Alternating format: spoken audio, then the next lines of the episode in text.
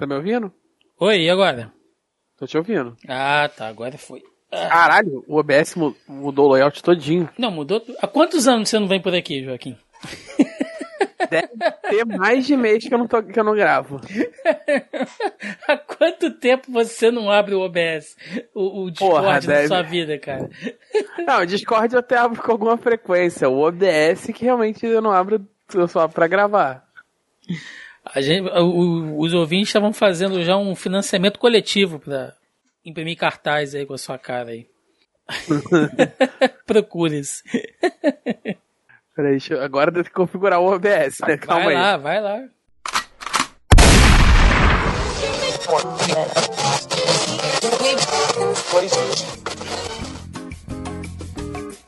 Você está ouvindo Zoneando, seu podcast de cultura pop, nerd e afins.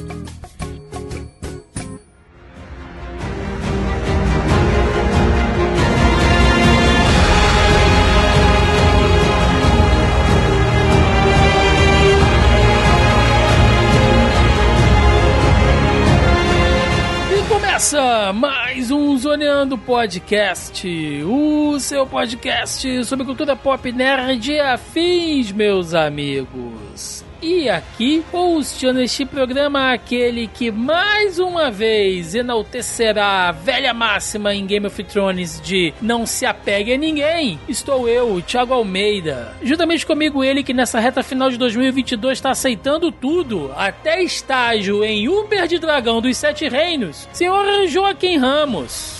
Eu passei nove temporadas chamando Daenerys de, da, eh, de Daniele. Doravante, a partir de agora, chamei a, a outra que eu não consigo nem pronunciar o nome, vai se chamar Rayane. Ai, Pelo resto do podcast. Rayane Targaryen. Infelizmente, é pra, é pra matar a saudade dos meus vacilos. Eu tô um tempo longe, então é bom que você já toma um vacilo grande, assim, que é, que é pra, pra não sentir mais saudade, entendeu? É pra A lembrar nossa- logo do porquê que A eu tô nossa longe. sommelier de, de, de pronúncia de Westerose não tá aqui hoje também, né? Então tá tudo liberado. É, hoje, hoje, hoje eu tô sem fiscal. Hoje eu tô pior que estrada do Brasil, filho. Não tem ninguém patrulhando. Pois é, meus amigos. Estamos aqui reunidos esta semana para falar sobre a primeira temporada de Casa do Dragão, House of Dragon. A mais nova série aí é um, um derivado, né, de Game of Thrones da HBO que terminou e meus amigos, meu Game of Thrones está de volta, porque tem tudo que precisa de uma série nesse naipe, né? Muito sangue, violência e gente pelada. É sobre isso que vamos falar no programa de hoje. Portanto, sem mais delongas e vamos ao cast.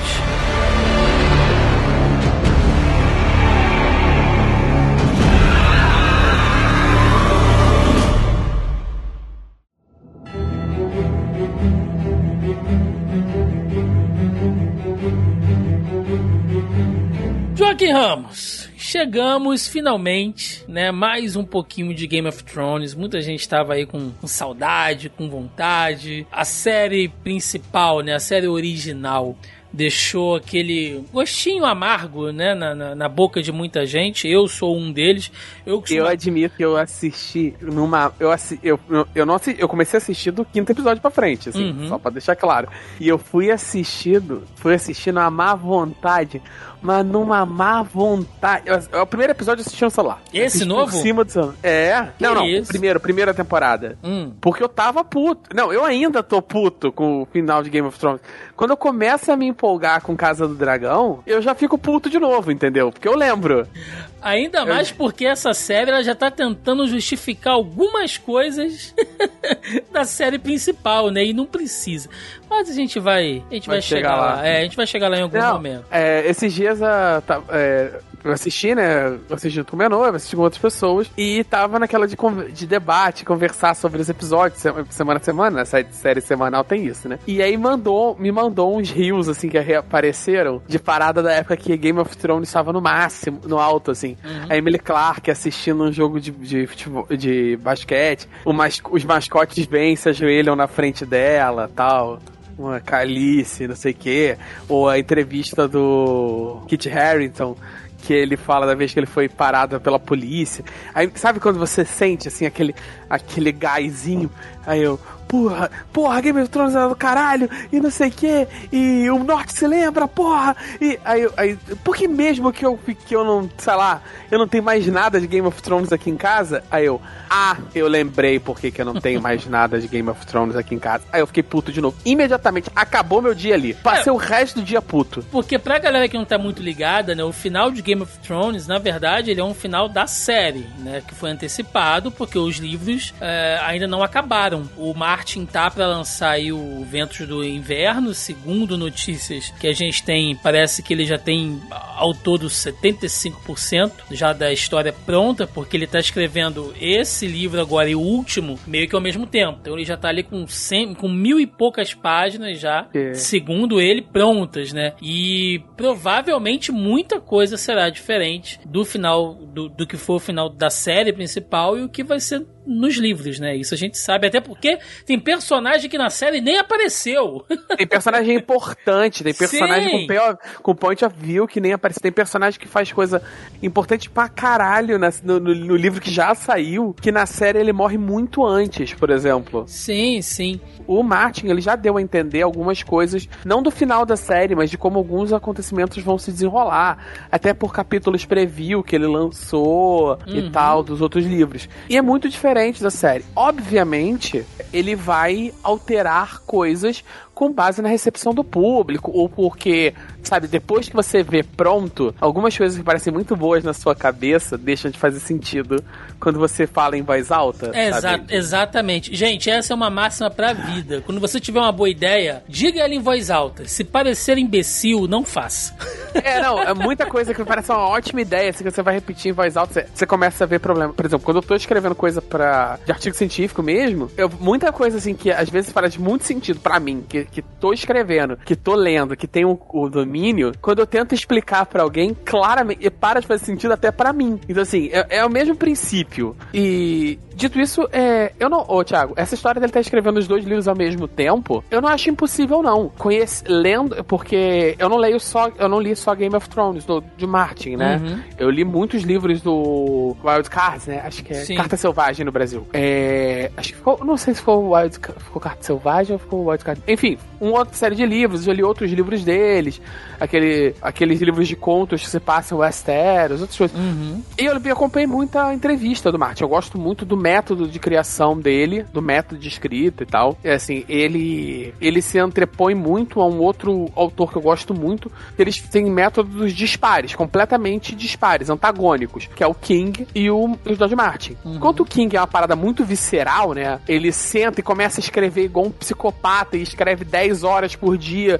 durante um mês e tal, e passa mal, fica fudido de cama. E aí depois ele manda pro editor dele aquele troço todo embolado, aí vai, vai consertando aos poucos. O Martin é completamente o contrário. Ele é mega metódico no que ele escreve, ele revisa cada capítulo um monte de vezes, ele tem um monte de mapa, né, de mapa de escrita, sabe? Porque ele, esse personagem precisa chegar no lugar tal, pra tal, ao mesmo tempo que o cara tal, não sei aonde. Porque a narrativa do Game of Thrones, ela é indireta, né? Os personagens, eles se, eles se movimentam no livro em tempos completamente diferentes. Coisas acontecem no livro em, em ordens cronológicas muito diferentes. Às Sim. vezes uma coisa que tá acontecendo aqui, no, lá no final do livro, acontece antes de uma parada que tá acontecendo com outro personagem no primeiro capítulo. Você não sabe. Mas ele tem que saber. E o Martin, ele tem um completo descontrole sobre organização de tempo dele. Mas isso desde os primeiros livros dele. Ao mesmo tempo que ele escreve Game of Thrones, sei lá, há 20, há 30 anos, ele escreve, ele é, ele escreve e é editor do Wild Cards. Ele é o editor principal da série Wild Cards, mesmo nos livros que ele não tem conto. Ele escreve para televisão durante esses 30 anos. Ele escreveu, ele fez o world building, escreveu boa parte dos textos do dos diálogos do Elden Ring. Ele,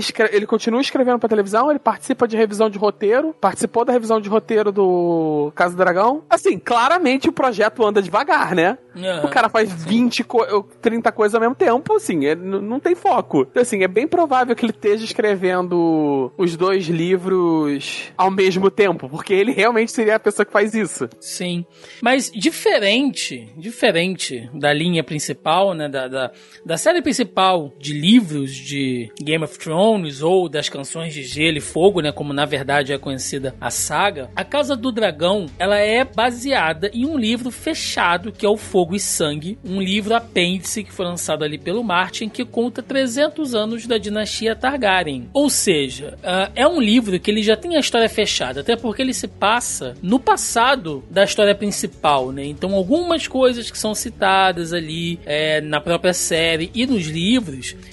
meio que já estão focadas, né? Se você diz que o Lorde fulano de tal morreu na guerra no norte, em algum momento, quando começar uma guerra no norte, você sabe que aquele cara vai morrer, porque aquilo já é pré-estabelecido, né? Aquilo já foi dito. Então, ela é uma história que ela não tem tanto para onde fugir, Joca, porém, né, pero no mucho, porque a narrativa de Fogo e Sangue, para quem não sabe, para quem não leu o livro, eu quero deixar claro o seguinte, gente, é, nós vamos focar na série aqui, tá? O nosso intuito é focar na série, mas trazendo uma ou outra referência dos livros para que vocês entendam é, até a dinâmica né, criativa da construção ali de alguns personagens que no original, né, no caso do livro, é muito assim jogado. Porque Fogo e Sangue, é importante que vocês entendam que ele não é um romance narrativo assim, como são os outros livros de Game of Thrones.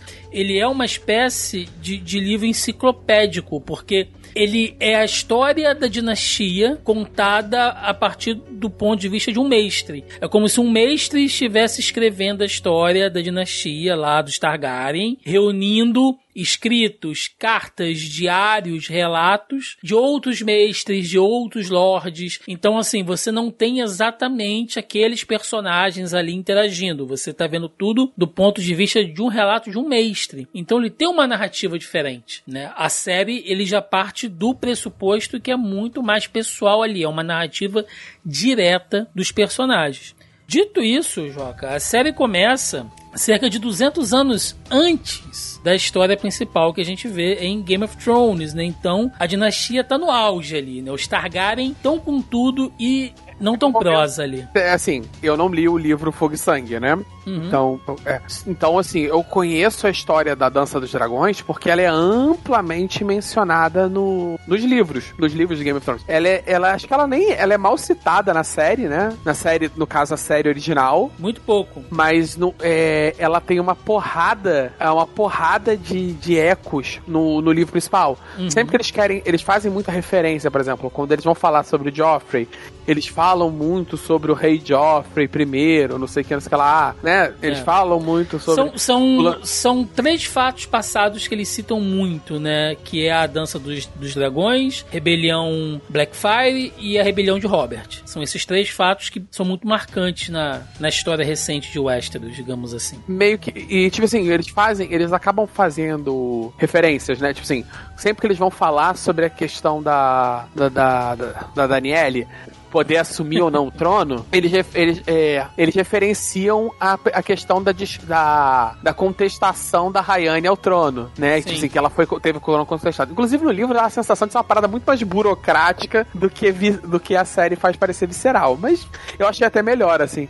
Sim, sim, porque, como eu falei, a, a história se passa no, no auge e o livro, gente, Fogo e Sangue, ele pega desde a chegada, né, do Egon uh, nos Sete Reinos e a unificação e a guerra lá da conquista, né, e tudo, e vai até já, assim, 300 anos à frente. Aqui é um pedaço do livro, né, são alguns capítulos do livro que eles escolheram para fazer a série. Tanto que naquele episódio inicial, que eu acho fantástico, uh, que mostra a coroação do Viserys, né? em lugar da Rhaenys, pelo fato dela ser uma mulher. Lembrando que ela, teoricamente, se fosse um homem, ela teria assumido, porque ela, ela é a mais velha, mas no caso o rei Jaehaerys, ele passa pro Viserys, e aí tem todo aquele, né, aquele, a, a, aquele congresso, né, aquele, aquela grande reunião ali de todos os lords mais importantes e não tão importantes de, de Westeros, que se encontram em Harrenhal, e aí começam alguns detalhes para quem é fã, para quem gosta de ficar buscando detalhes, né? Busquem lá no primeiro episódio, quando vocês veem aquele aquele conselho, né? Não é congresso, aquele conselho de lords ali, percebam. Conclave, é um conclave, é um conclave. É, percebam como que aquela parte lá do castelo tá a céu aberto. Por quê? Ali são as torres onde o Aegon derreteu Arenhal. Quando ele mata, né, o, o Arryn, o negro, com o fogo lá do dragão dele, ele derreteu aquela parte lá, lá do castelo. Então tudo é a céu aberto, as paredes estão todas derretidas e tal. São detalhes que incrementam muito na Só história, pra constar. né? É, é assim, é, é bacana porque são também é uma parada que é referência que assim, fica meio solto na série original, porque né, tem que cortar alguma coisa, mas no livro é bem claro que eles mencionam, né? Por que que o, o, o, o Tywin faz questão de, de se ficar em Harrenhal? Porque Harrenhal era um era um lugar que os, os Targaryen usavam como símbolo de poder. Sempre que eles queriam, sabe, fazer aquela ameaça sutil, eles marcavam algum torneio, alguma comemoração em Harrenhal, porque era um castelo gigante, imenso, uma fortaleza um ímpar para para Westeros e ainda assim, tipo, totalmente destruída pelo fogo do dragão. Assim, e era uma amaldiçoada, né? Dizem que todo mundo que assume Arenhal morre, a, a, a família acaba em algum momento, e como a gente vê na série, isso é total realidade. E aí, Joca, eu quero começar falando exatamente do rei, né? Viserys. Por quê? O Jaehaerys, né? O, o rei velho lá, o, o velho rei, ele foi o que mais teve a coroa durante toda a vida, né? Ele assume, se eu não me engano, ali com 14, 15 anos, numa situação é, é, muito escrota, porque na época era o, o tio dele que assumiu o trono, né? O, o Maegor Targaryen, e era um cara completamente vil, assassino, era talvez um do, do, dos, dos piores Targaryens a sentarem um- ali no trono de ferro. Ele tinha um epípeto bem escroto, assim, que eu esqueci muito, agora. Muito. É, era- e aí que vai uma curiosidade, né, Thiago? É, original, a- ou a ideia, né, o pleito original da série era pra começar com a coroa, tipo assim, o primeiro episódio ia girar em torno da coroação do Jaehaerys. Uhum. Pra ir, tipo assim, você ir ver o, o Viserys, o Aegon. É Aegon? Sim. Sempre esqueço. O Matt Smith, né? Você vê o, a- os três, os três filhos crescendo, nascendo, crescendo, nananana. Aí eles perceberam que, tipo assim, eles vão ter que fazer um stint time skip, sabe? Um 20 pulo de, de parada na primeira temporada, ia trocar de, de ator umas três, quatro vezes. Aí eles falaram assim, ah, vai, muito embolado. Aí resolveram ir direto para o ponto que a série tá. E aí, quem assume, né, no caso depois, acaba sendo Viserys, e ele pega um, um reino, Joca, estável, porque o Jaehaerys, na minha opinião, e de muitas pessoas que eu converso, assim, e tal, quando a gente bota na ponta do lápis, ele foi o melhor rei, né? Ele, ele meio que pacificou ali aquelas rebeliões que estavam tendo, ele é que fez as pazes do trono de ferro com a fé dos sete, que tinha toda aquela lei, né, que os Targaryen eram mal vistos porque casavam entre eles, e isso não era uma coisa boa, né? Então, enfim, a questão do incesto. Então, ele conseguiu reformular essa lei, ele conseguiu reunir outros reinos ali que estavam meio, meio dispersos. Ah, ele trouxe Dorne, né, mesmo que não necessariamente é, de maneira oficial, né, mas ele conseguiu ali amenizar a questão de Dorne. Ele construiu as grandes estradas, ele aumentou o Porto Real. Então ele foi assim o rei mais ah, prolífico de todos, né? E o Viserys ele pega um, um reino estável. O problema é que ele não queria ser rei. Viserys Não, nunca é- quis ser rei. Esse é, o, esse é o problema, né? É é a parada, tipo, ele é o Viserys, o Pacífico, se não me engano, como eles falam no livro. Uhum. Que a série bota ele de uma maneira. Eu não, eu não sei como tá no livro Fogo e Sangue, mas no- nos livros, né, quando eles- os mestres se referem a ele, eles sempre falam que ele, tipo assim, ele não era necessariamente um rei fraco. Ele era um rei pouco afeito à, à política de. A, a- ele era um rei pouco militar. Então ele era um cara muito bonachão, ele era um cara muito carismático, ele era um cara que falava muito bem, ele era um bom até um bom administrador. Uhum. Só que ele não tinha o ti... Então, ele- como ele era um cara muito carismático mesmo, né? Muito alegre, Sim. ele, ele tinha essa tendência a levar as paradas no, na lábia. Então ele sempre tentava chegar numa concessão e não sei o que. Em algum ponto parecia uma fraqueza. Mas ah, eles dão a entender que, tipo assim, não era uma- necessariamente uma fraqueza, né? Ele conseguiu, ele conseguiu desarmar um monte de problema antes que surgisse. Mas por isso ele também acaba enfraquecendo um pouco o, aquele poder bruto da coroa. Por ele resolver os problemas de maneira pacífica, ele acaba fortalecendo os outros lords, né? Porque como tá todo mundo, tá tudo pacífico, ninguém tá em Uhum. conflito, não tem muita guerra, todo mundo tá ganhando dinheiro. E aí ele não, ele, e ele não fazia a questão de ser, é, não, é a parada como eles se referem, né? É, é, aí a sim, série vai pra uma outra pegada. É, eu, eu concordo no ponto de vista, assim, que ele é um bom administrador e tudo mais, só que o Viserys pra mim, ele é fraco, eu, eu considero ele como um, um rei fraco, né? Alguém pra se sentar no trono de ferro tem que ser um cara ambicioso, tem que ser um cara maldoso. né? Não tô dizendo que você precisa ser uma pessoa ruim, não. Mas se você não tiver essa malícia, porque por mais que ele tenha pego um reino organizado e muito dessa coisa de dele ser considerado Viserys ah, um rei de paz, né? É porque tava tudo estável, né? Ele não pega o reino ali com, com, com grandes problemas, com grandes rixas pra resolver. Não é que elas não existissem, mas muitas estavam apaziguadas. Muito crédito do Jaehaerys e da Alizane, que fizeram ali todos os trâmites, que juntaram diversas casas através de casamento, de leis, de reconciliações. Então, ele pega a casa organizada. Quando você pega a casa organizada, Joca, é fácil de você manter. Só que chega Não, um ó, olha ponto- só, deixando bem claro que o game, a série Game of Thrones já mostra que manter a casa organizada é um trabalho desgraçado. Porque o que tem de vagabundo tocando os aralhos em casa organizada naquela série.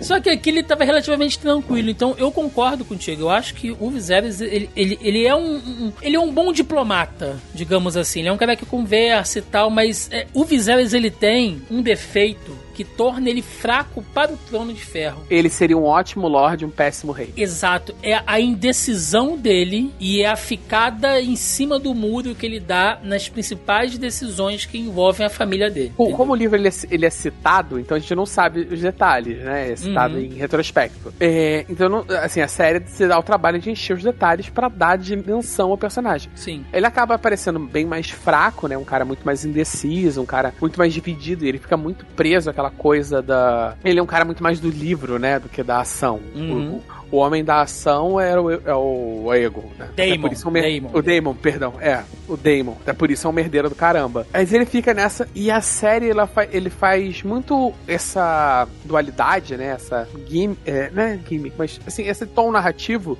dele ser um cara dividido pelo amor.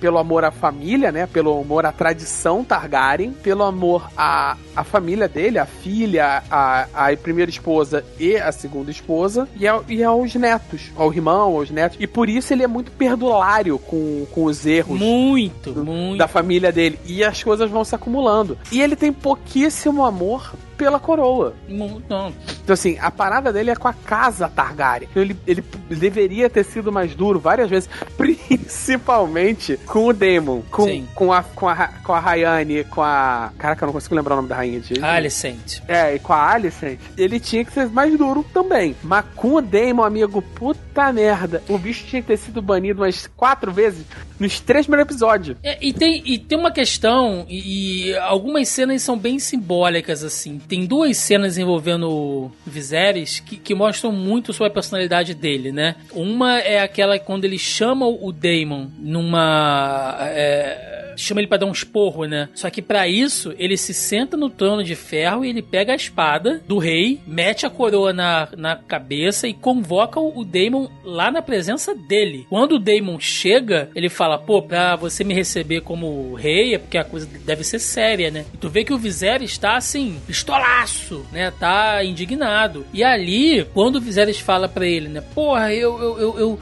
eu queria que você se ajeitasse, te dei várias chances e você pisa na bola, não sei o que, não sei o que. Naquele momento ali, uma das poucas vezes onde a gente vê o próprio Daemon se abrir, que ele fala, né? Porra, você é meu irmão, cara. Eu jamais iria querer o trono, eu jamais ia passar por cima de você, eu nunca vou trair você, vou fazer tudo o que você quiser que eu faça, mas você não, não, você não me aceita, você não deixa eu fazer as coisas do jeito que eu acho que fazer, você não confia em mim, você nunca me chamou pra ser a mão do rei, né? Então é. Você vê que ele sente muito, né? E aí a outra cena que é muito emblemática também é quando lá no final, que ele já tá super doente, que é quando ele chega na mesa de jantar, que ele tá com a máscara, né? E ele retira a máscara e ele fala: Gente, olha só, pelo menos uma última vez, né? Vamos deixar a briga de lado. É, se vocês não querem fazer pelo rei, façam por mim, que sou seu pai, né, que sou seu avô, então façam por mim e tal. E naquele momento ele tem um pouquinho de paz ali. Então você vê que ele é um cara totalmente entregue, mas que não, não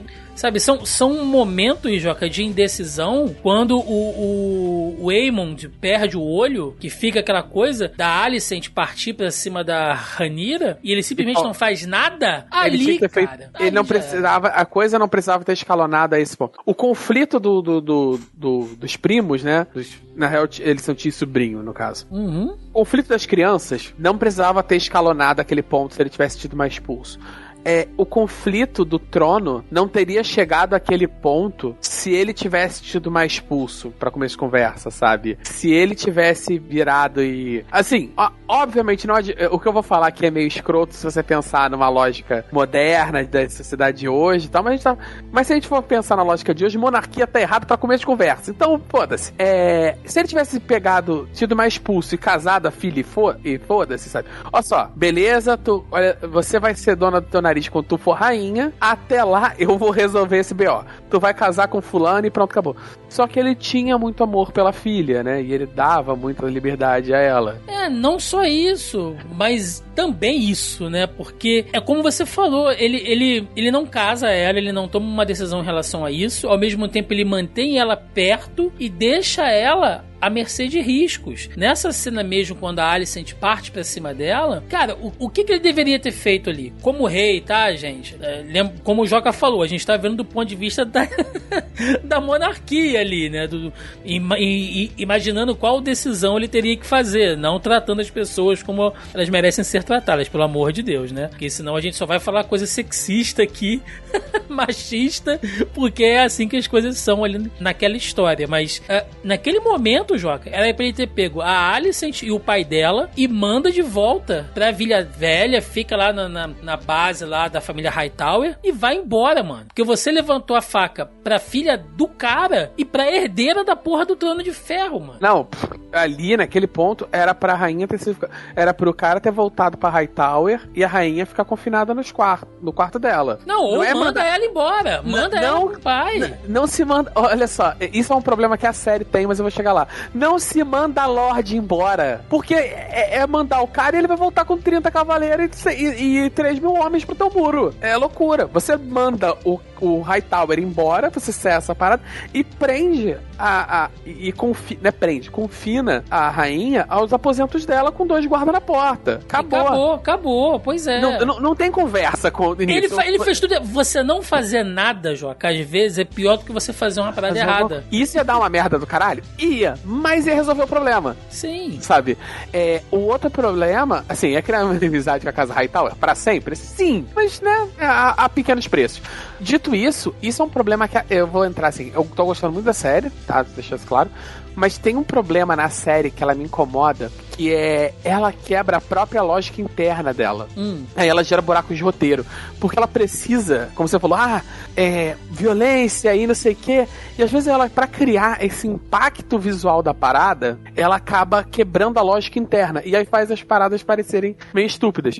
Por exemplo, quando tem aquele, aquele, aquele autogolpe de leve da hum. Alicent hum. pra coroar o filho, o, o Lorde lá, o da moeda, o mestre da moeda, moeda, eu esqueci o... agora o nome. Bisbury. O Bisbury. Ele se levanta. Aquele cava... o cavaleiro empurra o cara e mata um, um alto lord. Amigo, ele botar a mão num lord. Não, tá é, é forçado, é, é, é forçado. Não, é, é, ele levantar ali e segurar o ombro do Lorde já era o suficiente para ele ir pra muralha. Não, sem, sem, sem contar que a, a, a guarda real, né, os, os o careca brancos. tinha matado ele ali na hora. Não, tipo assim, não, não tinha que conversar. Não, o careca ia executar ele ali na hora, sabe? Os manto brancos nessa, nessa série, Joca, eles fazem tudo, menos ficar com o rei, né? Eles vão entregar mensagem, eles vão patrulhar a cidade. Eu não vejo esses filhos da puta fazendo plantão com, com o rei. Um fica com a princesa, um fica com a rainha. É uma putaria isso aí. É, é, é o, o, Não, tudo bem que, tipo assim, os mantos brancos, assim, eles são destacados para proteger algumas pessoas, né? Mas ainda assim, os malucos fazem serviço de boy do caralho. É os contínuos. Porra, cara. É, cara. Off- Office boy de manto branco tá foda. Porra, Mas- não tem um guarda, não tem um guarda, não tem um garoto de é. mensagem, não tem um, um filho de Duque ali dando bobeira, não, porra. Pois é, então assim, pra gente fechar a parte do Viserys, né? Eu, eu, eu achei legal a, a forma que ele foi interpretado. Eu acho que ele é um personagem é, complexo, né? Assim, ninguém é bom e mal em, em tudo, né? E o ator, cara, o Perry Considine, em alguns momentos ali ele conseguiu extrair mesmo, o, o- seja no olhar dele, né? Tipo, puta, mano, eu vou ter que resolver essa merda aí. Ou então nas vezes que ele desabafa mesmo, nas vezes que ele, sabe? Pô, aquela cena dele entrando, que, o- que o que o Hightower tá sentado no trono de ferro, que aquilo ali não era pra Puta, acontecer, né? Quando ele entra, ele fala assim: É. não, hoje eu me sentarei no meu trono. Pra e... começo de Cara, eu fico arrepiado, eu fico arrepiado. Não, aquela, aquela a- não tem uma cena ruim naquele episódio. Assim, dele não tem uma cena. Na real, aquele episódio não tem uma cena ruim, mas ele tá o fino do fino aquele episódio. Todo aquele episódio tem cena pra M. O Todo. Hightower crente que tá mandando, né, na, na- na carne seca, ali sentado no trono, abre as portas e ele vem manco, apoiado na espada, assim, com a máscara. Puta gostaria de merda, cara. Eu gostaria que eu dizer que eu entendo o apelo visual, mas pra começo de conversa, ninguém tinha que sentar naquela porra. Não, ninguém tinha o rei que tá sentar ali. vivo, É. o rei tá vivo. É, ah, beleza, vai fazer o conselho em pé do lado do trono. Porra! Só o rei sentando no trono, caralho. Não era nem pra ter subido a escadinha. Aquela cena ali é incrível, assim. né? Mas tudo bem, eu entendo que a, a cena tá, é- ela é desse jeito pra construir um certo apelo visual. Mas essas coisinhas me incomodam, porque é dentro do, do que é estabelecido no próprio Game of Thrones, sabe? É, Ninguém própria- pode se sentar no trono de ferro. O Tywin, que é o Tywin, é o, O maluco. Tywin ele botava tava- um banquinho do lado pra sentar. Ele botava uma Abaixo, cadeira. assim, é. não- Ninguém era se ba- senta no trono Ele de ferro. botava, ele botava uma cadeira imponente e tal, mas abaixo da escadinha, sabe? Sim, sim. Então, assim, é incrível, cara. Do ponto de vista de, de interpretação e tal, o cara mandou muitíssimo bem. E aí, vamos falar das, das duas protagonistas, digamos assim, porque a Dança dos Dragões, ela, como vocês já perceberam, né, gente? Ela vai se dividir ali entre os apoiadores dos Verdes, que é a galera que tá do lado da Alicent Hightower, né, a rainha, com sorte, e quem tá do lado da Ranira, a, a oficial ali, herdeira do Trono de Ferro, que são os pretos, né? E isso vai dividir o reino ali nos seus apoios. Ah, Joca, no livro não é especificado por que, que elas se odeiam, tá? É, desde o início fica bem claro que elas não se topam, porque talvez elas já entendam qual será o papel de cada uma no futuro, visto que você tem uma questão de sucessão ali, né? Quando a Alicent dá a luz ao primeiro filho, ela já sabe que vai ter um problema em relação a isso. Então, essa inimizade delas no livro, ela é muito mais assim, escancarada e, e sem muitas explicações. Mas eu percebo que a série, ela Faz tenta. um bom trabalho, né? É, ela, ela preenche essa, essa lacuna, sabe? Ela tenta mostrar ali como que uma acha que a outra traiu é a, a, a confiança em algum momento, né? Seja porque a Ranira não, não, não, não fala claramente né, o que ela foi fazer naquela saidinha dela lá com, com o Damon. Não que ela quis mentir pra Alicent, mas ela omite um negócio que vai prejudicar a Alicent lá na frente, que a merda vai cair lá no pai dela, que deixa de ser a mão do rei. E a Alicent também, por sua vez, acaba sendo manipulada pelo pai pra agir contra a Ranira. Então, você vê que essa inimizade delas é montada ali pau a pau até essa cena do jantar. Porque se não tivesse a questão da sucessão, Joca, e não tivesse o, o, Otto Hightower ali buzinando no ouvido da, da Alicent, a Alicent da série, eu quase aposto contigo que ela cederia o trono de bom grado pra Ranira, na confiança de que a Ranira não ia matar os filhos dela, cara. É, assim, p- por favor, assim, você é, negocia uma posição decente pros filhos dela e, e ela configuraria, né? Eu acho que as- se as duas. A série faz essa questão. Se fosse só entre as duas, elas teriam chegado ao, ao meio termo comum, sabe? Uhum. Seja por uma questão do, do- de proteger os filhos, seja por uma questão delas terem um temperamento mais razoável que, so- que os, seus, que os seus aliados homens. É, então, assim, eles- a série faz bem questão disso, dizer que elas são mais ponderadas. Por mais que a Rayane seja in- intempestiva, que durante os 10 episódios eu usei essa, essa palavra com alguma frequência aqui em casa, mas ela ainda tem um temperamento mais moderado, principalmente adulta, né? Ela tem um temperamento mais moderado que os aliados dela. Você considera que a Alicent tem um pouco de inveja dela, Eu- da Ranira? No sentido de que, mesmo ela sendo mulher, mesmo ela sendo herdeira do trono, ela vai onde ela quer, ela voa de dragão, ela, ela, ela É. foge na noite, sabe? Ela, tá, ela, ela faz o que ela quiser e a Alicent, ela tá o tempo inteiro sendo controlada ali, porque ela tem que ser o exemplo, né, de nobreza rainha da Disney. Ela, é, não, ela, ela tem essa, essa, essa mágoa, né, pela liberdade que... Você vê que as, as outras mulheres da série, em algum nível, se, se ressentem da liberdade que a Rayane tem. Uhum. A própria tia dela tem, ela fala algumas paradas, ela dá umas respostas meio atravessadas de vez em quando, por causa disso. A Alicent, com alguma frequência, menciona isso, sabe? E é, os livros, é, não o livro da série, mas tipo, a- o glossário, né? Aquele compêndio de informações de Game of Thrones que saiu antes Uhum. do fim da série. Ele, ele dá a entender que tem também uma certa ressentimento da Rayane em relação à aparência da, da Alicent. Que a Alicent é tratada como extremamente bonita, ela é 10 anos mais velha e todos acham que ela é mais nova. Tem um certo, ah, tem uma certa parada assim, nesse sentido.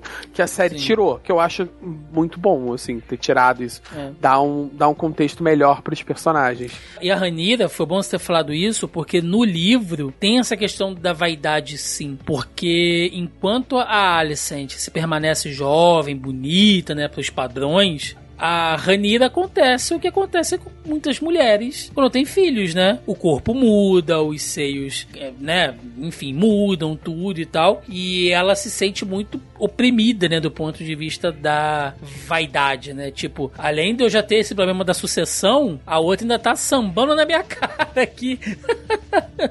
Porque ela tá muito melhor do que eu, né? Tem, então fica assim, fica essa confusãozinha de leve, né? Uhum. Mas eu acho, eu acho legal a série ter focado muito mais numa questão da, da família e tal, Sim. e política, do que essa questão de vaidade feminina, sabe? Eu acho que, que- acho que a gente não precisa ir nessa direção, sabe? A série Sim. pode abordar isso de outras maneiras. É, a gente já que a gente tá falando das duas, né? Palmas pras, atri pra, pras escolhas de elenco, né? Puta, muito bom. Porra, a, a atriz que faz a Rayane criança é um, é um absurdo. Que achado que é aquela garota. Cara. Alcock. Nossa, ela é muito boa. Não que a atriz que faça ela adulta seja melhor, mas eu acho que acho que dá até uma. Ela é tão boa assim que eu acho que dá até uma. A, a atuação da, dela adulta é, fica até meio morna, sabe, em relação ao quão boa, quão visceral é a atuação dela criança. E a, e a Alicent, a atriz que, que interpreta. As atrizes que interpretam a Alicent são tão parecidas que eu demorei Muito. quase que eu demorei quase que o episódio inteiro pra perceber que É. tinha trocado a atriz. Eu percebi porque todo mundo trocou, né? Eu fiquei, porra, eles fizeram igual o Damon, assim, só só botaram a maquiagem, sei, depois eu fui ver que eram atrizes diferentes, cara. Acharam atrizes muito, muito iguais. Sim, e, e sobre a personalidade, né? A gente tava falando aqui em relação a, a Alicent, a gente percebe que tem até uma questão emocional nela, aquele negócio dela roer as unhas, né? Você vê que ela não tá bem, assim, ela, ela não lida bem com aquela pressão que o pai exerce sobre ela, enfim. Mas uma coisa que me incomoda, que aí pode ser um pouquinho de birra, tá? Mas é como a série quer transformar a Ranira numa espécie de Daenerys 2.0, sabe? Até, Ah, Não, mas, pô, é óbvio até fazendo. no visual, a primeira vez que ela aparece descendo lá do dragão, ela tá com aquele vestido preto, né? De, de- com aquelas ombreiras e tal, é quase idêntico ao figurino que a Daenerys usa no- nas últimas temporadas de Game of Thrones, cara, né? E, e a, e a própria personalidade dela, né? Mais altiva, mais alegre, mais impetuosa e tal, aquela coisa. É, eu, eu particularmente não acho isso muito legal, porque você cria, ou melhor, você força uma empatia do público que já tinha lá pela, pela Dani, e até de muitas pessoas que acharam que ela foi injustiçada no final da série, para você ter agora aqui uma espécie de consolo, sabe? Tipo, olha, aquela lá se deu mal, mas você pode torcer por essa aqui agora. E eu não sei se isso é bom pra narrativa da série, porque o legal é você deixar em aberto que não existe mocinho e vilão, sabe? Não existe bom e mal. Logicamente, existem alguns personagens ali que são cruéis, né? Que são diabólicos. Ok, mas entre os protagonistas é legal você deixar isso mais em aberto, porque você, porque o próprio público compra isso. Porque eu acho que a, a ideia é você dividir o público também, né? Ah, eu tô com os pretos, eu sou time preto, eu sou time verde. Não, eu, eu acho que fulana tá errada, mas eu também entendo o lado da outra. Quando a série força esse semi-protagonismo, eu não sei se isso é muito legal, não. Eu, eu diria o contrário, Thiago. Eu acho. É, tudo bem que, né? Tô fingindo demais de algumas coisas. É. Ah, tá me, por ele fazer esse eco com a Daenerys, eu acho que a gente sente que ela vai dar uma. Virada? Até porque, dar uma virada. Ela vai dar uma virada, sabe? Eventualmente ela vai. Porque você já tá vendo ela tomar posições. Ela começa. Ela começa muito reticente sobre a, a situação. E conforme o, as coisas vão escalonando, termina ela um pouco mais direta sobre a parada. E nas temporadas seguintes, a gente, a, eu acho que as coisas vão começar a escalonar. E assim, bem ou mal, ela tem o Damon do lado dela, as coisas, né, não vão ficar sempre. Assim, ele com certeza vai mover a mão dela em direção à a, a, a, merda, sabe? Porque o Damon é merdeiro, não tem como mudar. E então fazer esse, esse eco, né? Essa duplicidade com a Daenerys também serve com, ó, vocês estão gostando dela, tal, mas lembra que ela é Targaryen. Todo Targaryen, ele tende, né, a loucura. Uhum. Então, a, eles tendem a grandiosidade e a loucura. E ela já dá uma, uns sinais de com, quanto ela é impetuosa, né? O temper, quando o temperamento dela vence a razão, como ela pode agir. Outra, outra função que a série dá ali, que no livro também não é explicado, ele é um personagem fundamental entre as duas, já que a gente ainda tá falando sobre a, a Alicent e a, e a Ranira, que é o Sor Criston, né? Sor Criston Cole, porque no livro é dito que ele é o escolhido, né? Quem, quem, quem realmente escolhe ele pra guarda real é a Ranira, ele é um escudo juramentado dela, que ela frequenta, que, que ele frequenta o quarto dela às vezes, isso tudo é dito no, no livro, realmente, né? Mas que em algum momento ele para de ir lá, né? O livro dá a entender, Joca, que na verdade, assim, uma interpretação minha, né? Como eu falei, é muito em aberto. O livro dá a entender justamente o contrário, que a Ranira começa a se apaixonar por ele, e aí a Ranira chega para ele, fala isso, e ele se sente ofendido, porque ele teoricamente é o guarda branco, né, acima da moral, do bem e do mal, e ele toma isso como uma ofensa, ele se sente ofendido por ela abrir o coração para ele, e isso faz com que, em ressentimento, ele assuma partido da Alicent. A série faz justamente o contrário, né? A série mostra ele se abrindo para ela, dizendo que tá apaixonado por ela, ao ponto de chamar ela para fugir com ele, e a Ranira dá um, amigo, ou oh, Acorda, boy.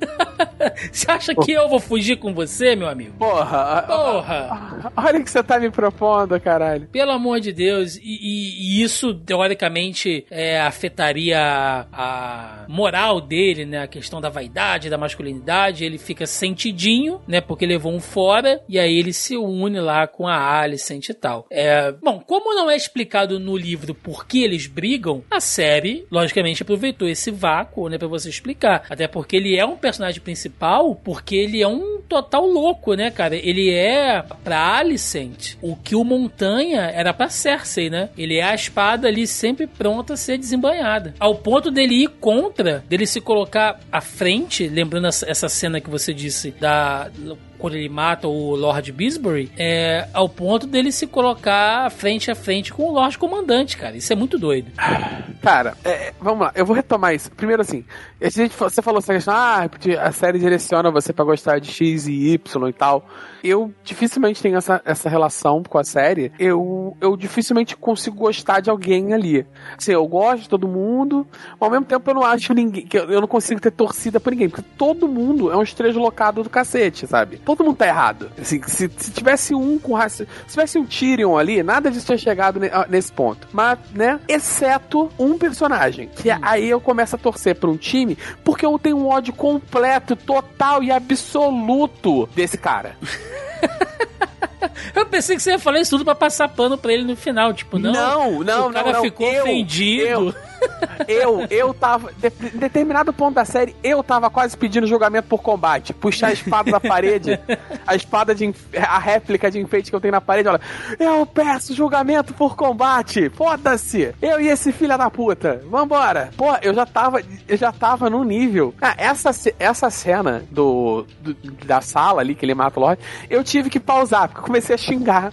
Assim, tem, tem problemas que eu tenho narrativamente, porque assim, o que impede você simplesmente Aí você cai numa outra cena. A cena lá do. da coroação. No. Lá na. na, na esqueci o nome daquele lugar, né? Onde, onde tem os dragões. Onde ficam os dragões. Né? Pedra do dragão. Não, não. Ah, o, o fosso dos dragões. O fosso, fosso dos dragões. Aquela cena na coroação do fosso dos dragões. O que que impede ela de ter simplesmente blá, destruído tudo? Porque, Rain, tipo assim, né? é, é, é falado repetidamente ao longo dos livros originais, né? Do, do, do Song of Ice and Fire, né? Canção de Gelo e Fogo que é um tabu enorme. Levantar uma espada contra o Lorde, derramar sangue nobre, é um tabu gigantesco é, nobres fazem coisas terríveis, eles não são mortos. Eles são mandados pra, pra muralha. E olha mesmo, lá. Não, e, e, mesmo assim, tipo, normalmente ele é confinado no castelo, ele é mandado pra muralha quando toca, quando é terrível. Não se levanta a espada contra o nobre. Quando, assim, o, o Robert, ele é constantemente questionado no livro por ter matado o, o Raego, o, Ai, não é Raegon, não. Raegon é o dragão. É... Enfim, o príncipe em combate. E é um combate justo. E não sei o quê. E mesmo o Robert, ele meio que fica. Ele, ele dá uma reticência, sabe? quando ele tá ali perto de morrer, ele faz umas reticências sobre ele ter aquela luta. Se ele deveria ter feito aquilo daquele jeito. E o Joffrey é questionado para um cacete, porque matou o Ned Stark, sabe? Que isso não se faz, que tinha que ter mandado pra muralha, que, que ele é um maluco do caramba. E isso serve constantemente para mostrar, para aplacar quão descontrolado o Joffrey é. E assim como quando atentam a vida contra outros nobres, serve sempre como uma marca de, de tipo assim, de parada muito extrema, sabe? É que a coisa tá indo, uhum. tá, tá, violando todas as leis da parada. É, o... o... casamento vermelho, o casamento vermelho, por aí vai. Aqui é de uma maneira tão gratuita que não tem explicação por que você não pega o dragão e simplesmente mata todo mundo. Porque você tem dragão. E não tem nada. E claramente, vida de Lorde e, e, e nada é a mesma coisa nada te impede de matar ninguém. Porque o maluco matou um, um, um Nord membro do conselho na frente de 10 cabeças e o chefe da guarda. E o vagabundo falou assim: ah, tadinho, né? Não, né? Tá descontrolado. Cadê disso, o Rivotril dele? Antes disso, Joca, no noivado da Ranira, ele matou um cara no soco no meio de, do, do, salão inteiro. Ah, amigo, ele tinha. É, tem isso. Aquilo ali eu fiquei assim, gente, não, peraí. Muralha, peraí, não, muralha. Não, não, não, não, não, não, Peraí, gente. Isso aqui tá demais. Peraí. Ah, não, mas a Alicent perdoou perdoou ele. Mano! Não tem. Ali, amigo, não tinha nem conversa. É masmorra reto, não é nem muralha. É masmorra. Porra, não é nem porra. mandar ele pra muralha, não é nem manto negro, não. Ali seria masmorra, pra ficar lá dentro, apodrecendo mesmo. Tá maluco, ele é só um cavaleiro, ele é só um cavaleiro livre, né? Não ele é, é só um cavaleiro. Não é só o fato, Joca, dele ter matado ali alguém dentro. Ele faz aquilo no noivado da, da, da herdeira real na frente do rei. O rei tá ali falando, para com essa porra, e o cara tá socando o outro na cara, transformando em carne moída. E foda-se, tipo, caguei, entendeu? Como, ah. cara? O que que. Ah, Porra! Isso Aquilo foi te... foda. Aquilo foi foda. É, não, tipo assim, e constantemente tem. Depois você vai ter aquela cena do Damon também. Que, tipo, tirar a espada na presença do rei já é violação no nível. Então, assim, vai, aí acaba virando algumas coisas. Por que que aí acaba como você quebra as leis do próprio universo, da próprio estabelecido pela são as travas morais da, daquele mundo. Tô falando do nosso mundo, daquele mundo. Não, é, vendo do ponto de vista deles. É, Aí vai cair naquela parada, ah, por que, que eles não pegaram as águias gigantes e não voaram direto pra Mordor, sabe? é, tipo assim, porque você ignora, você ignora as leis estabelecidas daquele mundo, qualquer coisa é possível. Então você cria um buraco no roteiro. Sim. Sabe? Ali foi feio, aquilo ali foi feio. Não, é, esse personagem ele me irrita em vários níveis. E o ator ele consegue ter uma cara de cu, de, de, de, de cretino que me dá um ódio. Eu não tenho, desculpa, eu não tenho nada contra o ator, mas é que tá meu ódio pelo personagem extra, extravasa há muito tempo que eu não tenho raiva da pessoa assim.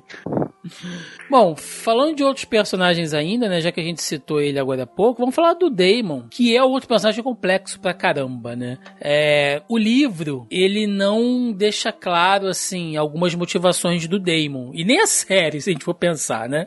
Ele não é necessariamente um cara cruel, no sentido da palavra, você vê que ele não sente necessariamente prazer em fazer algo de mal, como o, o, o próprio Ramsay Bolton, né, e o Joffrey. Vamos pegar os dois maiores filhos da puta, né? Que é o Ramsay e o Joffrey. Ele não, ele não tem aquela personalidade do cara que é ruim porque ele é ruim. Sádico, né? Ele não é sádico. É, ele não é sádico. Ele simplesmente não se curva, né? Ele entende qual é o papel dele ali. E ele tem umas questões ali dele. Ele, ele se acha injustiçado pelo irmão. Ele não quer viver à sombra do irmão. Então ele se força a fazer algumas coisas e tal. Mas ele é totalmente devoto ao clã dele, à casa dele. Tanto que ele entrega os ovos lá pra Ranira, quando a Ranira vai lá buscar. Ele, ele, ele se ajoelha pro rei, ele vai embora toda vez que o rei, que o, que o rei manda ele ir embora. Assim como ele volta toda vez que o rei manda ele voltar. Então ele é totalmente devoto e tal.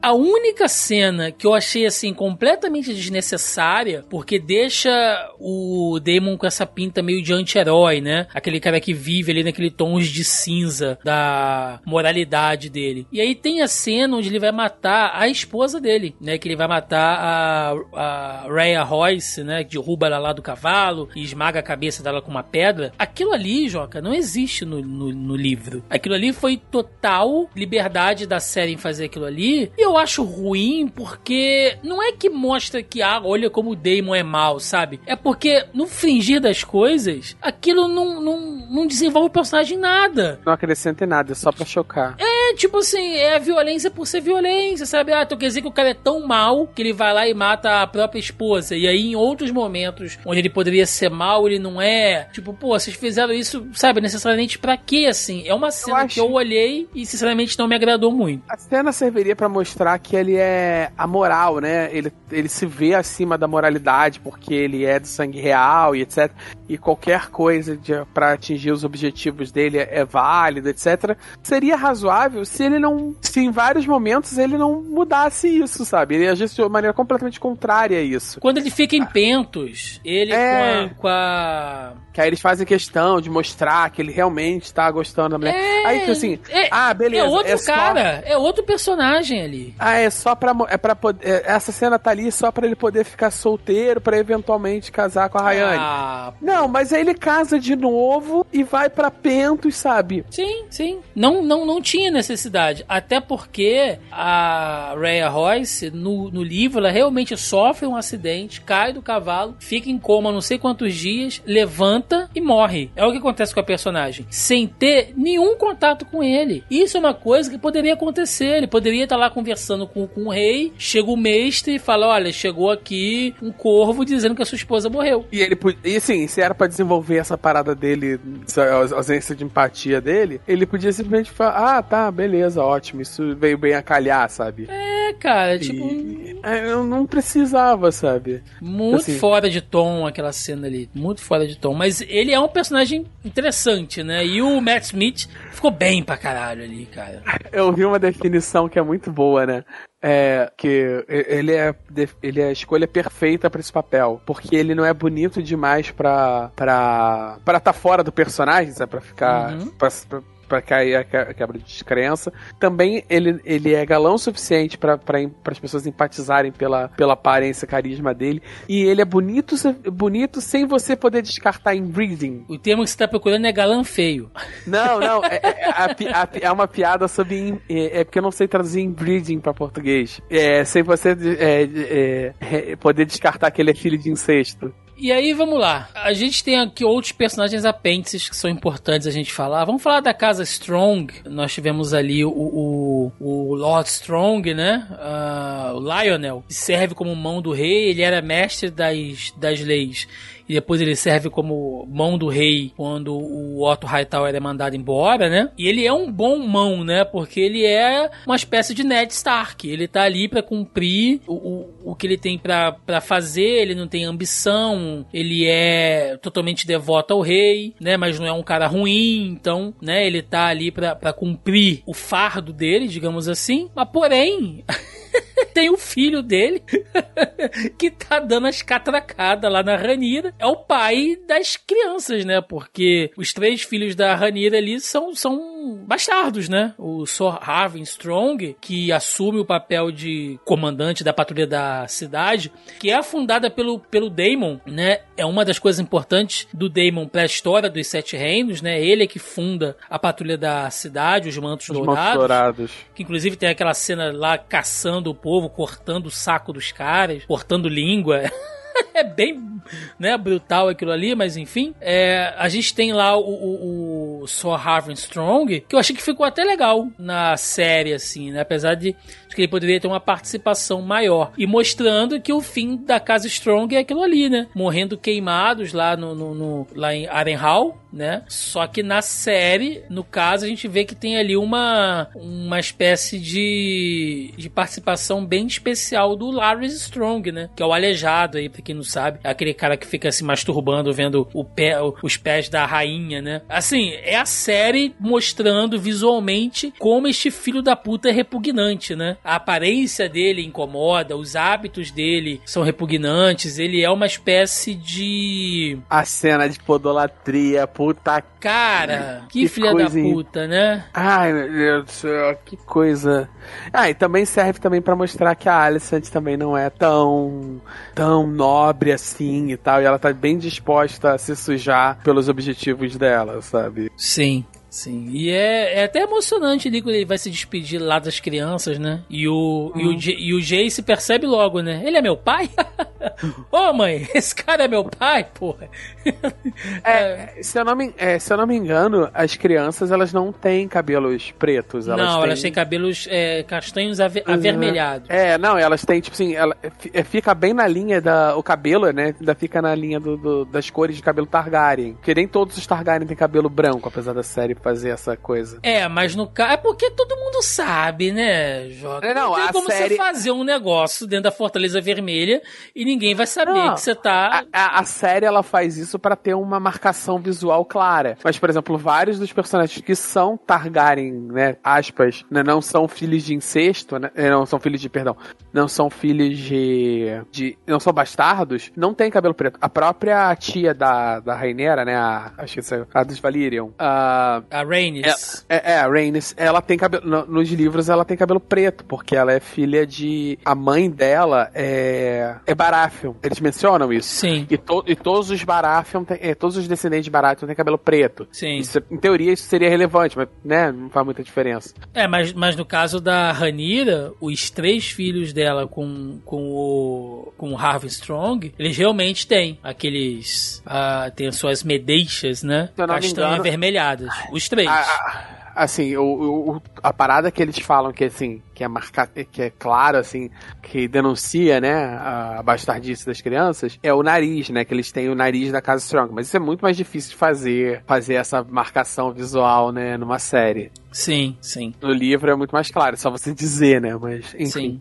E os próprios príncipes, né? A gente vê que os, os três da casa Strong não dá assim pra gente ter muita é, identificação com eles, né? Eles aparecem um pouquinho mais ali nos dois últimos episódios. No caso, o Jace. Lucerys, né? Ah, a gente até vê um pouco mais de- deles ali. Enfim, o Joffrey ainda é muito pequenininho. O Aegon e o Aemond, porra, tem bastante participação, né? Inclusive, pra quem fica meio confuso com a passagem de tempo da série, é o tempo de vida do, do Aegon II, né? O segundo do seu nome, é do nascimento dele até ele ser coroado, gente. A série começa com o nascimento do Aegon e vai até ele ser coroado rei com a morte lá do Viserys. Então, toda essa temporada é o tempo de vida do Aegon, né? E o Aemond chega depois ali, que é a... Um Que é pouquinho, né? Porque a série come, é, começa. O primeiro episódio todo. Ele só vai casar com a menina no terceiro, né? sim, que é a irmã dele também. é. o, o Aegon, ele é casado com, com a irmã. Eu gostei do Aemond, cara, porque no livro, até, né, por ele assumir como trono do rei e tal, o livro dá muita menção ao Aegon. E você vê que ele é um cara que ele é bom vivan, né? Ele não, ele não quer ser rei, né? Ele quer beber, ele quer trepar, Mas, ele quer zoar. Mais ou tal. menos, né, Thiago? É, a série, ela faz um bom... Um, um, não sei, eu não sei como é que tava no livro, né? Mas a série, ela faz um bom marco de mostrar ali a virada na, na, na personalidade do Aegon. Que ele Sim. fica, não quero ser rei, eu não sei o que, blá blá blá. E tem que, tem que vagabundo levar ele à força, arrastado.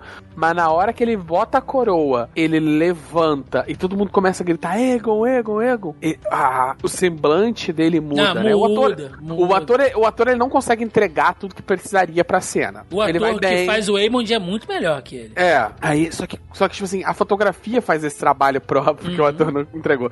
Sabe? Ele, ele meio que pega a espada meio vacilante e quando ele começa a ouvir, ele ergue a espada, ele fica balançando, e ele balança, assim, ele tá eufórico.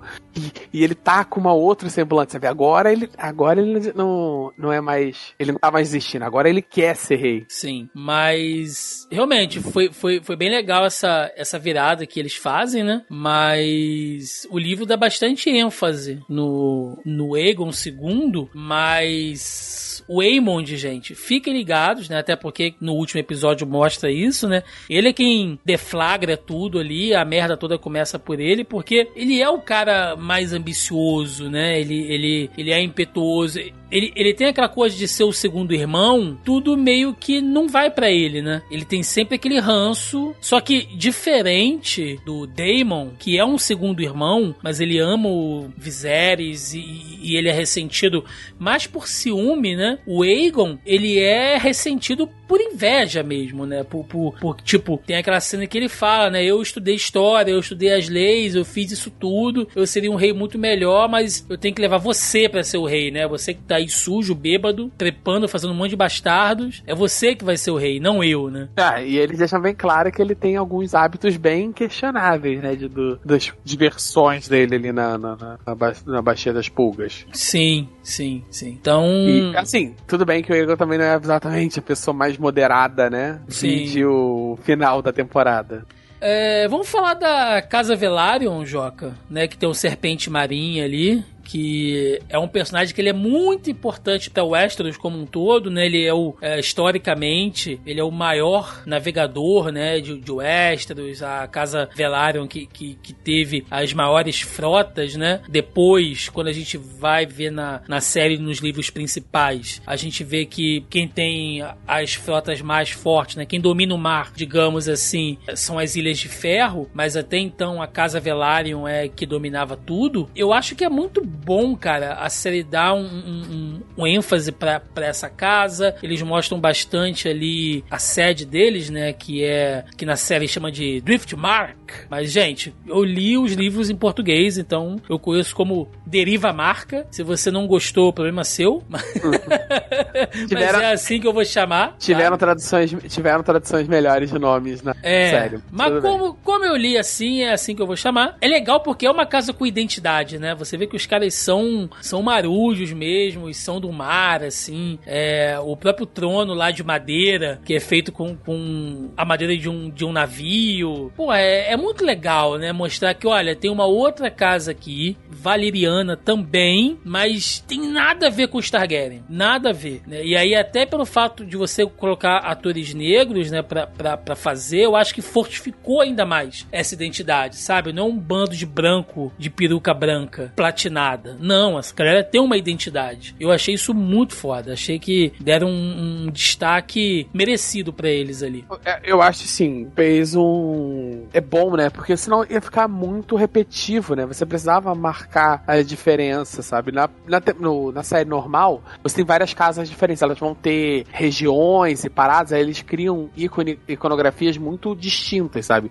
Os Stark aquelas roupas de inverno, sempre de preto tal. Aí, aí as roupas da corte do, do Porto Real e por aí vai. Do, os vermelhos dos Lannister, depois aquelas, aquelas roupas mais de nobreza clássica mesmo do, dos Tyrell. Se você tem a identificação, mas todo mundo ali é meio que Targaryen, né? Os mesmos Valerian são uma, uma dissidência dos Targaryen. Então ia ficar todo mundo muito repetitivo, né? Então eu acho interessante eles terem escolhido essa parada de dizer que eles têm essa, esses traços negros, né? Pra, por uma questão de identidade visual mesmo. Eu, eu gostei, sinceramente. E eu acho assim, nada no, nos livros descreve eles como sendo de outra maneira, sabe? Sim. Impe- impediria, sabe? Até porque os Targaryen, o mar dos Targaryen, é, onde era a Antiga, é no, é, é no antigo continente, não é em Westeros, sabe? Então, assim, é- é- seria razoável poder dizer que assim como os Targaryen têm cabelos brancos, alguma das, das etnias que, da antiga Valíria podia ter pele morena, pele negra. Sim, sim. dá Nada diz que não tem, sabe? Sim. Assim como outros, outros povos daquele continente ali têm peles morenas e negras e tal. Pô, Então, vamos diversificar o, evento, o, o elenco, né, gente? Vamos botar aí pra. O, o- eu achei legal que a gente teve um, um mestre negro também, né? Já que a gente entrou nessa situação aí. O, o- tem uma passagem ali na época atual que tá se passando a série. Grande mestre é negro também. Então é. Vamos pensar em diversificar, né? Isso é muito bom, né? A gente colocar mais representatividade também. Eu gostei muito na série como os filhos foram representados, né? O Leinor e a Lena. Aquele pacto, né, do, do, do Leinor com a Ranira, deles se casarem, né? E ela, olha, eu sei que você gosta de outra coisa, então você pode ficar livre pra fazer o que você quiser, né? E eu, eu, faço o que eu bem entender. e eu faço o que eu bem entender e tal. É legal. E a série dá um fim bacana pra ele. Porque até onde eu me lembro, e aí os ouvintes que tiverem lido Fogo e Sangue também podem até me corrigir, mas até onde eu me lembro, ele realmente morre, tá, ô Joca? Aquele, aquele Lorde, aquele Sor Carl, né? ah, que era amante dele, mata ele mesmo. Seja por ciúme, seja, não sei, seja lá pelo que for. No, no livro ele realmente morre. Na série, a morte dele é meio que forjada. O que deixa uma margem, né? A gente não sabe se o personagem tem um, um final ali ou. Ele provavelmente tem um volta. final. Ele provavelmente tem um final ali, Thiago. Eu acho que eles não quiseram dar. cair no clichê do, do romance gay trágico. Uhum. Né? Porque é um clichê e é bem recorrente. Assim, dar, dar um final, aspas, feliz pro personagem é uma saída, assim, dentro da. Então, e aí é que eu, é que eu reclamo, Joca. De novo, né? Sem querer ser repetitivo, a gente já falou sobre isso, mas, por exemplo, o Damon vai lá e mata a esposa dele. Ele poderia ter feito o mesmo com o Leinor, entende? Tipo, ah, já que eu sou tão mal assim, se, se a minha ética tá abaixo disso, e aí, de novo, você vê que não, que ele arma com a Ranira, ele se dá o maior trabalho de forjar a morte do cara e tal. Quando que, na verdade, Ali- poderia ter sido muito mais fácil, né? Entre aspas. Mas ali eu acho que não foi ele. Porque fica bem claro que, apesar de todos os pesares, ele e a Ranira se gostam bastante. Eles têm Sim, uma cumplicidade sim, sim, e tal. E ele ainda tem Ah, tipo, uma, que, uma- que uma ela pode grande ter le- segurado a onda por ele, né? Eu acho que, tipo assim, eu acho que quando ela chega pro Damon, ela já chega com esse plano inteiro, sabe? Inclusive, Uhum. dá- me dá essa sensação de quando ela vai falar. Que na real, talvez eu fiquei com a sensação que o plano até é dele. Ou pelo menos que o plano surgiu dali daquela conversa dos dois. Quando ele vira e fala que ela, ela merece um marido, né? De verdade. Uhum. Que fique ali, não sei o que e tal. E ela meio que tem. tem aquela- ela faz naquela cara de tipo de, de, de, de condescendência, sabe? Bota a mão nele e tal. Eu acho que, pra mim, óbvio, nada na série garante, mas eu fiquei com essa sensação de que o plano surgiu dali daquela conversa dos dois. Talvez o plano seja dos dois. Pode ser, pode ser. E teve a Lena, montava a Veigar, né? O, o maior e mais antigo dragão até então. E aquela cena da morte dela, aquilo ali é muito triste, cara. E a gente vê como que o Daemon, ele é colocado no mesmo dilema que o Viserys, né? No início da série. Tipo, olha, a gente pode tentar salvar aqui a, a criança ou não, mas a mãe vai morrer, né? E o Daemon, ele não escolhe. Ele não faz como o Viserys. Só que a Lena vai lá e ela mesmo se, se mata, digamos assim, né? Ah, e aí é aquilo, né? Há quem diga que ela fez isso pra poupar ele, de ter que fazer uma escolha, e há quem diga que ela fez aquilo porque é ela que gostaria de ter o controle de, de- da vida dela, né? Como ela quer morrer. Então, se ela tiver que realmente morrer, que seja pe- pelo fogo, como uma cavaleira de dragão que ela é, né? Então foi, foi bem impactante. E você vê que a, a própria Veiga, ela não tá afim de fazer, né? Ela fica assim, tipo, como, como assim, Dracarys, porra? Você quer que eu te queime?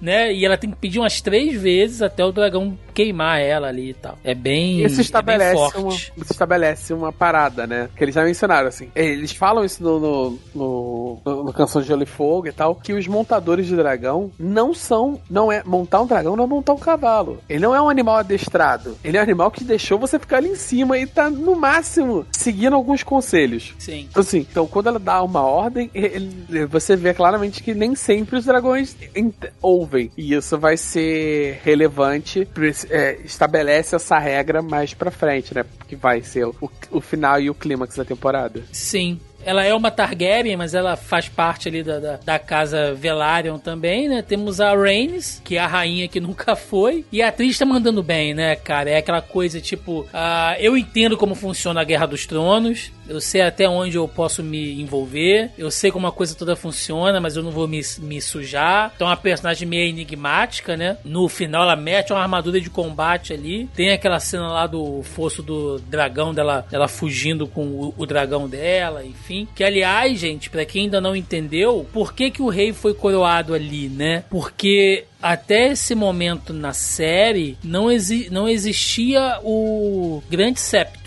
que é aquela catedral bonita que a Cersei explode com, com, com fogo vivo, ah, aquilo ali não existe. Quem vai construir aquilo ali é o Baelor Targaryen, né? Um rei Targaryen futuramente, ele manda construir aquele, aquele grande septo ali. Tanto que o septo se chama Grande Septo de Baelor, né? É, Baylor o Casto, se não me engano, ou Baylor o Isso, Santo, uma isso. coisa assim. Mas até então ele não existe. Por isso que foi coroado no fosso dos dragões, que mais pra frente também não vai existir, né? Se vocês se lembrem bem. A, e a aí Daenerys, fica quando ela chega ali pra, pra ter aquela reunião na isso, naquela, ela naquela reunião que eles levam aquele caminhante branco pra Cersei ver, ali é o que restou do fosso dos, dos dragões, onde a E galera ela, tá. e ela fala, né? Aqui foi o início do fim da minha casa. Isso, exatamente. É, mas é, é uma personagem enigmática e que eu acho que eles vão explorar muito mais nas- nessa segunda temporada. Porque agora ela tá por conta própria, né? Agora ela tá totalmente por conta própria ali e tá Não. ativamente. Não, o. Ah, esqueci o nome do, do, do- do marido dela, né? Corlys, Corlys Velaryon. É, o Corlys, ele ainda dura um bocado. Ele ainda fica vivo um tempão na, na, na Dança dos Dragões. Não, mas o que eu tô dizendo é que ela tá por conta própria, é que agora ela tá com o dragão dela, ela já assumiu um lado e ela já tá ativamente ali pronta pra fazer o que tiver que fazer. Ah, sim, sim, ela vai ter um papel mais ativo. E ela é uma pessoa inteligente, é uma pessoa sim, sim. que saca da política de O, o Corlys, né, por mais que ele seja muito ganancioso e tenha essa vaidade, etc., ele, ele é um, um líder naval, assim, com pouqui, como poucos tiveram em Westeros, sabe? Sim.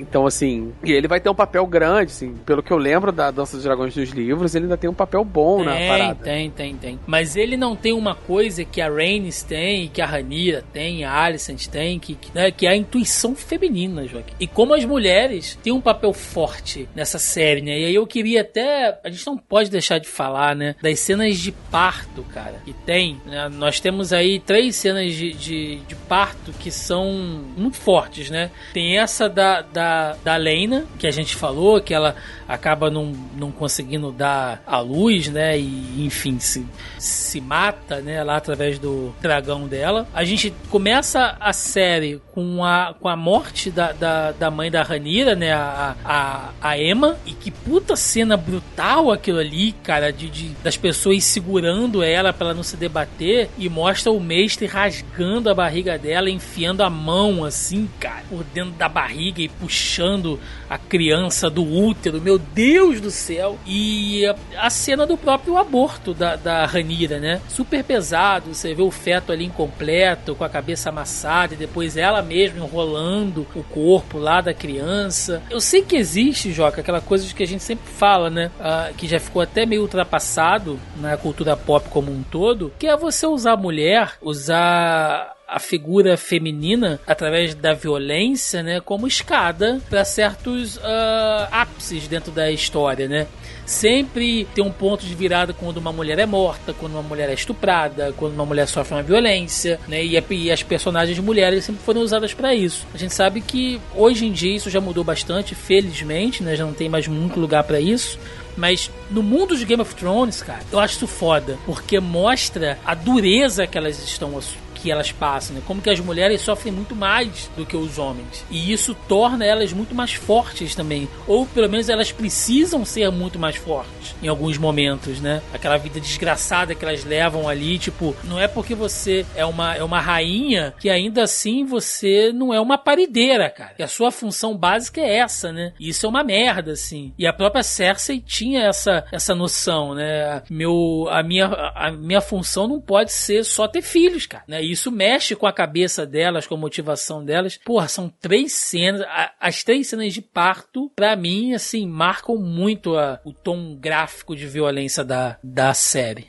E assim, do ponto de vista, ela faz um eco, mais uma vez, entre a Rayane e a Daniele, né? Uhum. E é quando ela tem os dois abort, abortos que rolam na série, os, é, é, descrito, né, que os bebês. Eu não lembro se na seriado isso é mostrado, mas no livro é descrito que, os bebê, que o bebê ele tem características dracônicas, né? Escamas e tal, e umas protuberâncias nas costas que parecem asas mal formadas. O filho da, da Daenerys. Uhum. E, e, e, quando tem o aborto da Rayane, é, a criança também tem umas características reptilianas, sabe? Ela tem o nariz em fenda, ela tem a pele meio escamosa e tal. É, apesar daqui não ser dito com todas as letras, sabe? Aí, mais uma vez, fazendo aquela menção ao sangue dos Targaryen, né? Dos Targaryen ser ligado aos dragões.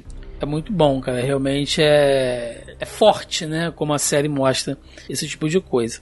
Vamos falar um pouquinho, Joca, da produção da série em si, né? E eu até gravei recentemente com o Marcelo e a Tibi. A gente gravou lá uma edição do Multipop, onde o Marcelo convidou a gente para poder falar sobre a série também. Inclusive, mandar um abraço aí pra galera lá do Multipop, né? Nossos parceiros, nossos amigos aí. Procurem lá que ficou um podcast bem bacana que a gente gravou também. E o Marcelo e a Tibi levantaram um ponto legal, Joca, que é como que a série é escura às vezes, né? Em alguns pontos ali, não dá pra você ver muito bem, alguns detalhes e tal. Eu concordo, eu concordo com eles, realmente é, mas eu acho que essa fotografia também, ela ajuda a mostrar um pouco como eram os, os castelos da época, né? Da época, entre aspas, aqui, porque o Westeros não é a terra que a gente vive, então não é o nosso passado. Mas se a gente for pensar aqui num, num, num tempo mais da Idade Média, né? É, os castelos eram aquilo ali, né, cara? Velas, mas eram escuros, enfumaçados, as ruas eram vielas frias, né? Então tudo era a luz de vela, óleo, fazia muita fumaça, só aquela luz tênue. E a série traz isso muito bem, né? É uma série visualmente muito foda. Os figurinos, ó. Puta que pariu, as armaduras, cara. Lá no torneio você vê o detalhe das, das casas, a, a própria coroa, né? Com todos os detalhes, as armas uh, de aço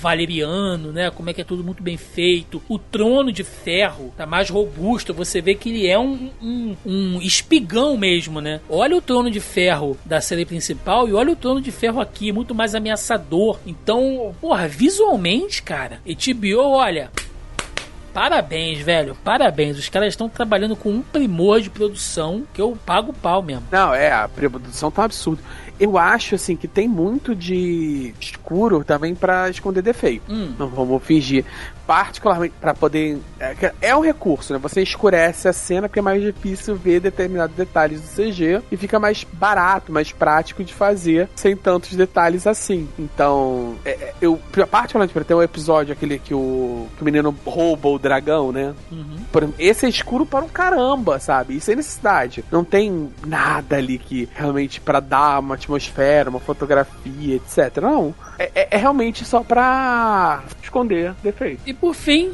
vamos falar dos dragões, né, Joca? A gente não falou aqui, aliás, é, serão toda a base, né, dessa, dessa temporada. Vai ter muita batalha com o dragão, se vocês gostaram ali da, daquela, daquele último episódio, né, vai ter muito mais sobre aquilo ali. Até o momento existem 17 dragões, ou existiam, se você for contar o final da, da, da temporada, mas até então existem 17 dragões, né? Onde o mais velho ali é a Veigar, que é o dragão que o, que o Aemond assume, que é o último dos três dragões que fazem parte da Guerra da Conquista, né? Ele era o dragão montado pela Visenya, a irmã e esposa do, do Aegon o Conquistador, e por isso que ela é a maior, você vê que ela se move de maneira mais lenta, né, mais pesada, ela é a mais velha ali. A gente sabe que é caro fazer dragão, mas todas as vezes que teve close, que, que eles estiveram muito perto ali, a gente vê que a HBO não economizou também, né, cara? E tem que mostrar, Joca, não tem jeito. É, essa época é o auge deles em, em, em Westeros, né? É onde existem mais deles, é onde eles estão procriando bastante. A gente vê o próprio Daemon, né, cuidando ali das, das ninhadas, indo atrás de ovos o tempo inteiro. Então, uh, a gente vai ver muito dragão daqui pra frente. Sim, espera, né? Porque afinal de contas é a dança dos dragões, é como esse conflito ficou conhecido, né? Sim, e, e é legal como que a série dá identidade para eles, né? Entra naquela coisa tipo, ah, isso não é dragão, é o Irme, é não sei o que, é não sei o que. Gente, pode ter dragão comprido, pode ter dragão que fica em quatro patas, pode ter dragão com, com corpo mais longo, um, um pouco mais compacto.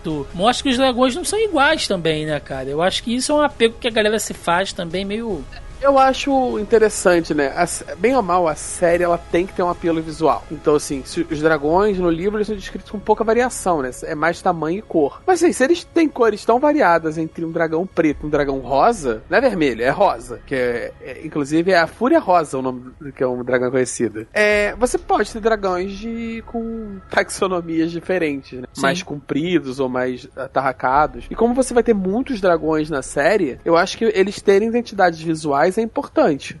Exatamente. Então vamos lá, Joca, pra gente encerrar, considerações finais de Casa do Dragão e o que, que você espera ver na próxima temporada. Bom, considerações finais, assim, é, Casa do Dragão recuperou, não, não recuperou, é, é, trouxe de volta meu interesse por Westeros, sabe? Depois do baque que foi o fim da série. Eu não, eu não sei dizer o que, que eu quero ver da série, eu quero ser surpreendido.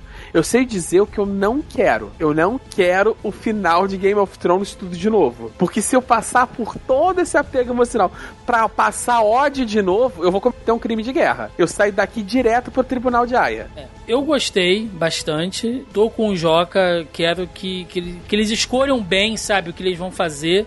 E principalmente porque essa série, uma coisa que a gente não citou ao longo do podcast, mas eu acho que vale falar aqui, Casa do Dragão não pode ser uma série para justificar o final de Game of Thrones. Por que eu tô dizendo isso? Porque todo o merdeléu ali é meio que justificado, né, pela tal da profecia da canção de gelo e fogo que o Viserys fala para Ranira e a Ranira toma aquilo como uma missão, né, de que a casa Targaryen não pode cair porque é o prometido da casa casa deles, que no final vai unir todo o reino contra uma ameaça que vem do norte. Isso basicamente é uma justificativa para dizer que o Jon Snow era o escolhido. Isso é uma merda, porque porque no fim das contas não é. Não é e a série não pode funcionar para justificar o final da outra, cara. Essa coisa dessa profecia e de que o Viserys falou aquilo no leito de morte, achando que tava falando pra Ranira, e na verdade tava falando pra Alicent, e aí ela entendeu tudo errado e por causa disso que ela vai lutar pelo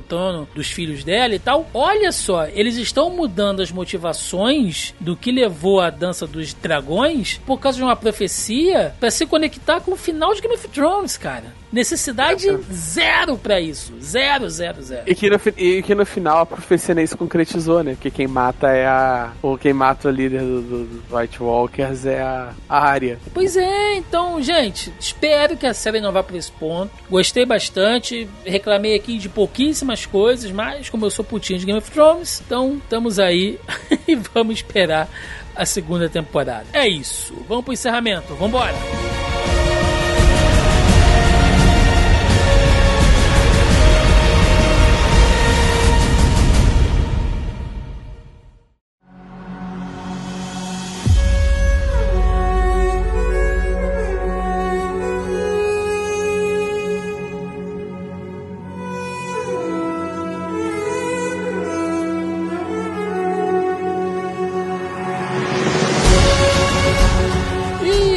Chegamos ao final de mais um Zoneando Podcast, onde falamos da primeira temporada de Casa do Dragão, House of Dragon, contando aqui um período muito simbólico da dinastia Targaryen, aí na sua. sentados ao trono de ferro em Westeros.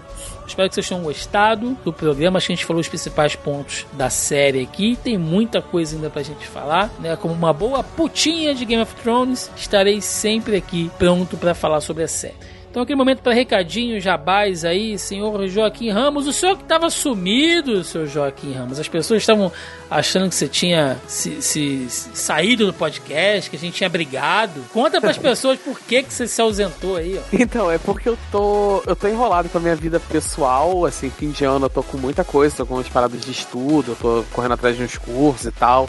Eu tô tentando fazer prova de residência ano que vem, então tem que estudar. É, tô tentando concurso também, então assim, a gente, eu preciso estudar um pouco mais, então eu ter todo o tempo.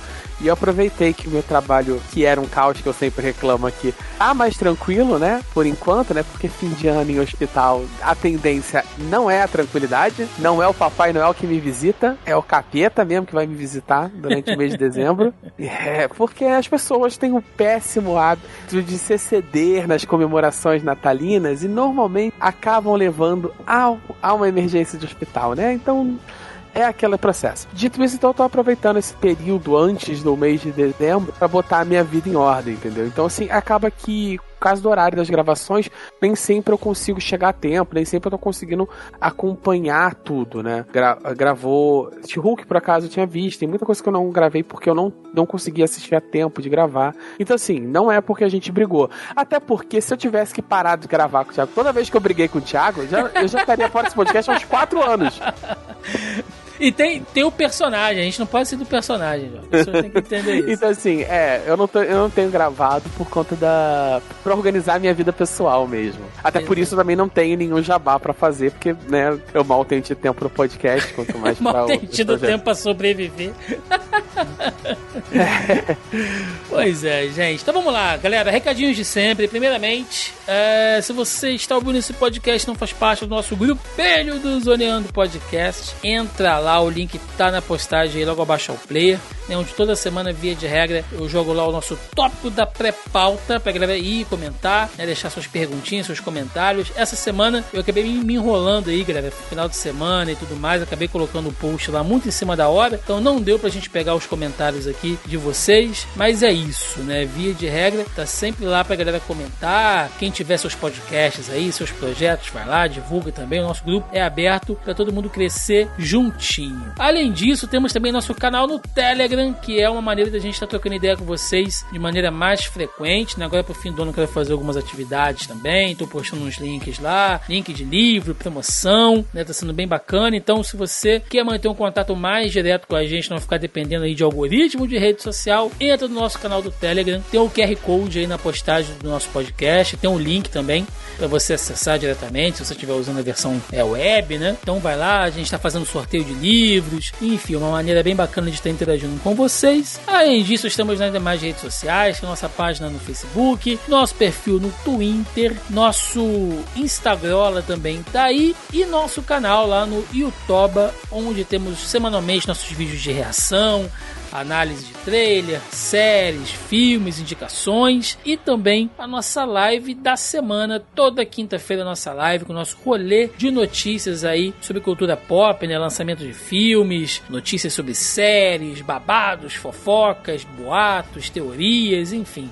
Sempre muito bacana. Eu, Carol Tibi Martins e Marcelinho Delgado e convidados, né, esporadicamente. A gente tá aí toda quinta-feira lá no YouTube. Então vai lá, segue a gente, curte. É sempre muito legal trocar ideia com a galera semanalmente. Gente, é isso. Deixem nos comentários a opinião de vocês. O que vocês acharam de Casa do Dragão? Quero muito saber a opinião de vocês. Deixem nos comentários aí. E nos vemos semana que vem. É isso. Um abraço e até mais. Valeu! Alô!